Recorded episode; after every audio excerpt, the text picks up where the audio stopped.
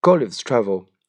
There is likewise another diversion which is only shown before the Emperor and the Empress, the First Minister, upon particular occasions.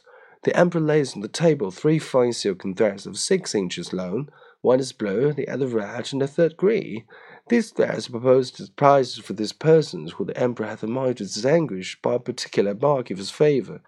The ceremony is performed in His Majesty's great chamber of state, where the candidates are to undergo a trial of dexterity very different from the former. It is that I have not observed the least resemblance in any other country of the old with the new world.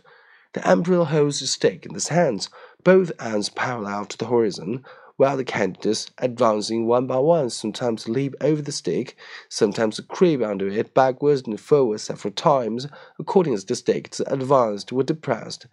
Sometimes the emperor holds one end of the stake and is first minister the other. Sometimes the minister has it entirely to himself.